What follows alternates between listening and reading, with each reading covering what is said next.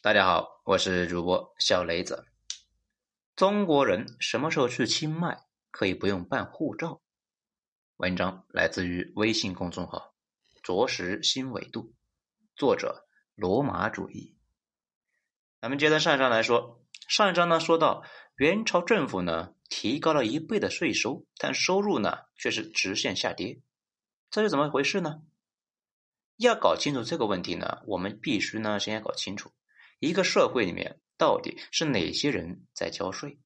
我们呢一般会以为是富豪阶层啊是国家税收的主力，但是事实却是恰好相反。不论在哪个社会，富豪阶层都是相对交税最少的。这为什么特朗普呢宁可把打官司呢打到最高法院，也绝不把自己的税收报告呢全部公开呢？巴菲特为什么惭愧的说？自己还没有自己的秘书这个交的税多呢，因为啊，不论在任何的社会里面，富有阶层总是能够掌握更多的资源，所以呢，他们总能够让自己呢交的税收最少。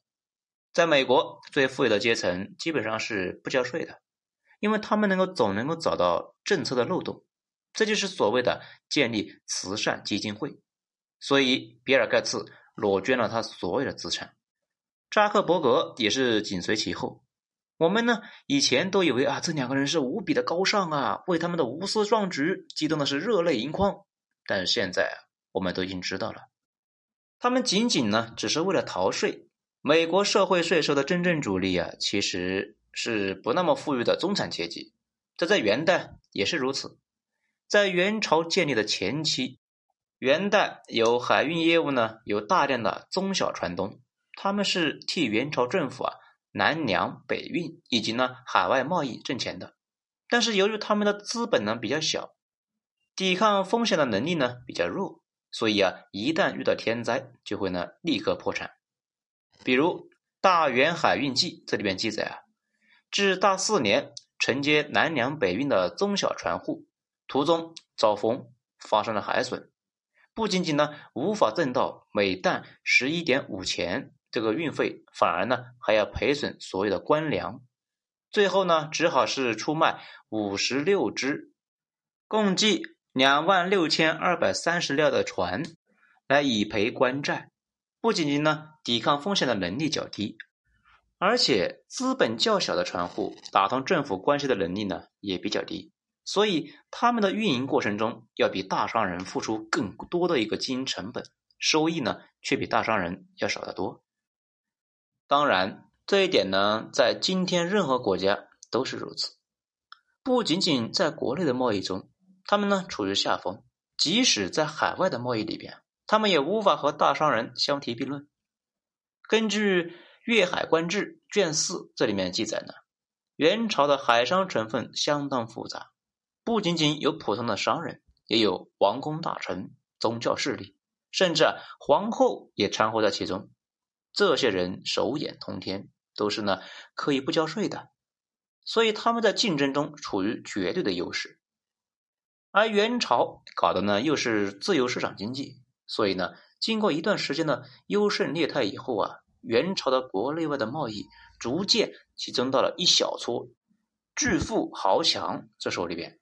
比如《元史·阿合马传》这里边记载，权臣阿合马张惠。携宰相权为商贾，以网罗天下大利。龙田余化这里面记载呢，南宋末年率领五百艘巨舰投降元朝的大海商朱清和张轩。到了元朝中期啊，已经是富国丰军，珠宝翻货已巨万计，资本呢一定会形成垄断。这一点在古今中外都是如此。这就像呢，你今天去美国自驾的话呀，你一路上看到的加油站、住的旅馆、宾馆、吃饭的地方，几乎全都是连锁的。这种状况的出现，不仅仅是美国，今天的中国也在向这个方向发展。其实这是历史的必然规律。资本只要大到一定的程度，它必然就能够干涉政治。所以这些大富豪呢，基本上是不交税的。因此呢。随着元朝的海外规模越做越大，交税的人却越来越少，国库的收入那就开始呢直线下降。于是政府就提高了税收，结果呢进一步造成了中小商人的破产，资本更加集中到大财阀的手里边，政府那更是捉襟见肘。有人呢也是会想啊，这是不是因为元朝政府的腐败造成的呢？当然也有这个原因，但是即使元朝政府不腐败，大商人也是不会轻易的把钱交给政府啊，从古至今啊都是如此。你知道特朗普为什么天天骂苹果公司吗？因为啊，他们把利润全都放在了爱尔兰，不会回美国啊，因此呢就可以不交税。大公司有的是能人，有的是办法来逃避税收。既然富人们都不交税，那国家呢就只能够啊在穷人身上榨油啊。国家在海外贸易上的损失的关税，就只好从其他行业里面去找补。接下来就会产生一大堆新的问题。这里呢，就要提到元朝的第二个大问题：前所未有的土地兼并规模。这商人有了钱会干什么呢？当然是买土地。在以前的王朝呢，也有土地兼并的问题，但是通常都是很缓慢。一来呢，地主们呢没多少钱，靠种地发财那是很难的；再二来呢，他们想买农民的土地也很难，除非是发生了天灾人祸。否则，农民是不会轻易的出让土地的。但是元代不一样，元代是个商业社会，所有有钱的人呢特别多，也就是元朝的人不缺钱。其次呢，元朝和其他朝代不一样，元朝的农民呢大量种植经济作物，分工呢非常的细，这也导致呢他们特别的容易受到市场波动的影响，以至于啊千里之外的一个蝴蝶扇了扇翅膀。大元的经济啊，就会发生了重大的感冒。元代到了中期以后，世界局势呢发生了一个重大变化。蒙古人建立的伊利汗国分裂，奥斯曼土耳其崛起，欧洲爆发了黑死病，这造成了中欧贸易商路呢经常被阻断，欧洲的需求就急剧下跌，反过来也就造成了中国的对外出口一落千丈。元代。竟然出现了生产过剩，于是呢，大元的国内那就出问题了呀。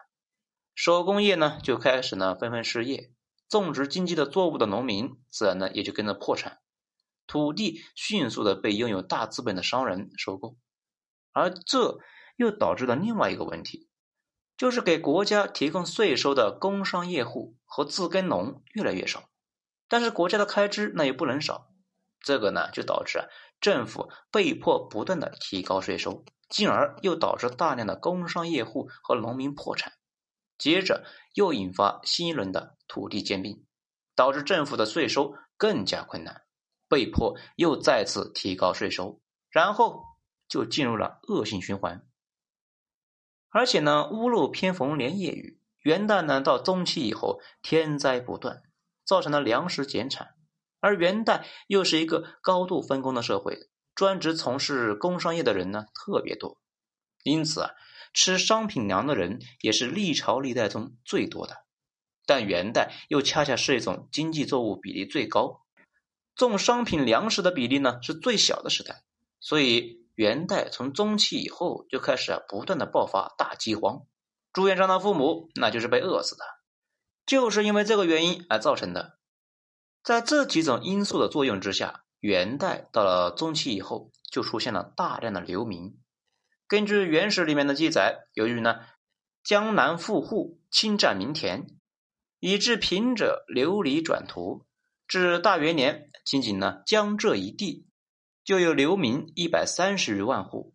这到了元顺帝至正四年，黄河沿岸的饥民呢多达五千余万人。所以没过多久，红巾军。就起义了，因此贸易一定会带来好处吗？这得看问谁。如果呢，你问今天的中国人，大家都一定会举双手赞成。如果你问问跨国资本家，他们也会觉得这是世界的发展方向。但是如果你是问问特朗普，那他可就不这么认为了。在他看来，全球化对于美国来说就是一场灾难。而对于他的那些粉丝呢？曾经的美国中产阶级的白人来说，最近的这二十年更是一场无比痛苦的回忆。他们本来可能是一家炼钢厂的管理人员，也可能呢是一家汽车厂的工程师，拿着丰厚的薪金，有工会保障了他们的权益。但是全球化导致了这些工厂，要么就搬到了中国，要么就移去了墨西哥，这让他们呢也失去了原来的工作。现在被迫呢去商场里面当个售货员，或者呢去宾馆当个保安，从一个人人都羡慕的白领，突然就沦落成为一个要和墨西哥非法移民去竞争工作的一个社会底层。你说他们会是什么样的感觉呢？什么样的感受呢？所以。作为他们的代言人，特朗普呢要做的就是退群、退群再退群，不和大家玩了。因为全球化只给美国和大资本家和华尔街们带来了好处，但是呢，对美国的草根阶层来说，这就是一杯难以下咽的毒药啊。因此，如果我们把视线再拉回到元末，站在朱元璋的角度上面去看一看，如果没有大规模的海外贸易，就不会有大量的一个商业资本来参与到国家的政治当中，造成了官僚体系的腐败，引起啊大规模的土地兼并，造成国家税收体系啊崩溃，也就呢不会引发大量的流民，更不会有大量的人呢脱产去从事手工业，也不会有大量的农民去种经济作物，这样也就不至于呢稍微有一个旱涝水灾呢就引发大面积的饥荒。饿死朱元璋他们的父母，导致呢他去造反，直接把这个国家给玩完。所以面对这么多的刻骨铭心的教训，当朱元璋做了皇帝以后，他该怎么做呢？历史呢其实是很复杂的，它没有一条必然之路。中国的资本主义为什么在元代就走不下去了呢？因为他遇到的问题都是无解的。这就像今天的美国一样。如果他想搞全球化，又想呢让老百姓过得好，人人都拿高工资，那企业一定呢没有竞争力。在全球化的背景之下，企业肯定要外流，企业要外流，老百姓呢肯定那就不干了，因此就会投票选出川普去反对全球化。如果但是如果呢反对全球化，给老百姓人人都发高工资，那企业肯定就没法占领世界市场。就会在竞争中处于劣势，那跨国资本家肯定那就不干了，所以呢，他们就天天呢搞川普。因此，摆在美国的前面的问题，那就是谁的利益才是最大的利益。因此，如果不能够解决这个问题，美国将在很长的一段时间里面都会陷于严重的政治内斗。其实呢，这和中国无关。即使没有中国，只要世界上还有其他比美国穷的国家，这个问题都无法解决。在人类历史上，这种决定谁的利益才是真正利益的问题呢？通常只能够啊通过革命和战争来解决。这个呢，我们之后再讲。当然了，这种矛盾对于美国来说也才只是刚刚开始。这就像元朝中期一样，元朝的官员也意识到了。大商人的利益和国家利益是不一致的，大规模的海外贸易让他们挣到了钱，可是呢，却给政府啊甩了一个烂摊子，没法解决。第一个想动大商人奶酪的是元朝的名臣卢世荣，他第一次提出了海禁政策。不过呢，元朝的海禁政策不是不和外国人做生意，而是呢把经营权收归国有，因此啊。宋代就是这么做的。宋代的海外规模呢，虽然是不如元代，但是没有产生元代这么多的问题。它为什么会这样呢？因为宋代的海外贸易呢是以国营为主，也就是政府以指定的价格收购外国商人的百分之七十的货物，剩下的百分之三十由外国商人自己销售。所以呢，宋代的进出口规模虽然是远远小于元代。但是国家收入啊，却是远远的大于元朝政府。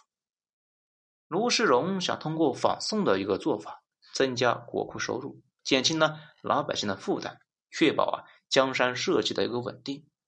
可惜的是啊，他做的是断人财路的事情呢，那别人自然呢就会和他拼命。所以他的政策一提出，立刻就引起了朝野震动，上至皇太子，下至权臣显贵，人人呢皆诛之而后快。在百官群情激昂的口水中，颜世荣很快就身败名裂，当年呢就命赴黄泉。